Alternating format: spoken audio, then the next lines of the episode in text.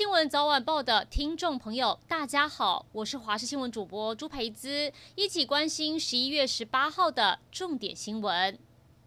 空军一架 F 十六 A 编号六六七二的单人座战机，在昨天晚间六点零五分起飞执行夜航训练，两分钟后却突然失联，雷达光点消失在花莲机场东北边八海里，高度六千尺以上。搜救直升机晚间六点二十五分起飞救援，海军军舰及海巡舰艇也接力，海空同步彻夜搜救，希望能尽快传出好消息。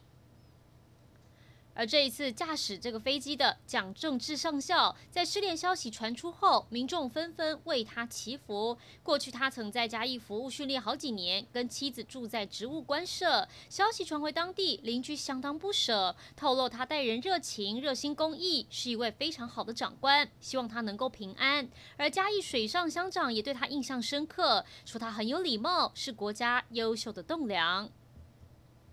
就在全力搜救失联 F 十六飞官蒋志正的同时，回顾 F 十六在台湾成军的过程以及过往重大事件。美国老布希总统在一九九二年核准卖给台湾一百五十架 F 十六战斗机，成了我国空军二代主力战机。服役二十几年来，发生过七次事故。最黑暗的一年是一九九九年，八个月连三起事故，三名飞官罹难。而二零一三年，当时的中尉飞官吴彦廷曾经跳伞获救，但二零一八年已经升任少校的他，却不幸因为站管人员疏失，驾驶 F 十六撞山殉职。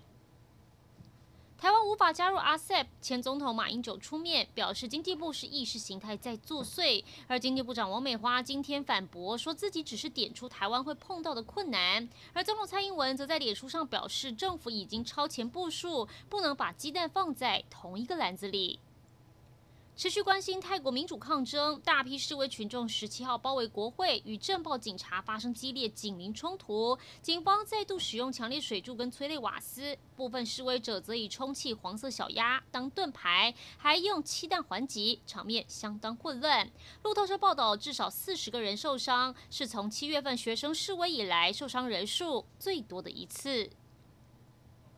马上来关心天气。今天台湾附近风场从偏东风转为东南风，水汽更少，水汽更少，天气更好。各地大多都是晴朗稳定，只有在东部沿海地区会有零星降雨。而在气温方面，各地低温二十到二十二度，高温普遍可以来到二十九度以上，西部甚至可以来到三十一度，日夜温差很大。早出晚归一定要特别注意。另外要提醒，今天起到周五前，西部空品可能因为背风沉降，使得新竹以南到屏东扩散条件很差，空气品质容易达到对敏感族群不健康的橘色提醒等级。彰化、麦寮地区目前还是红色警示，尽可能减少在户外活动。中部云嘉南地区则是橘色提醒等级，敏感族群外出别忘了携带口罩。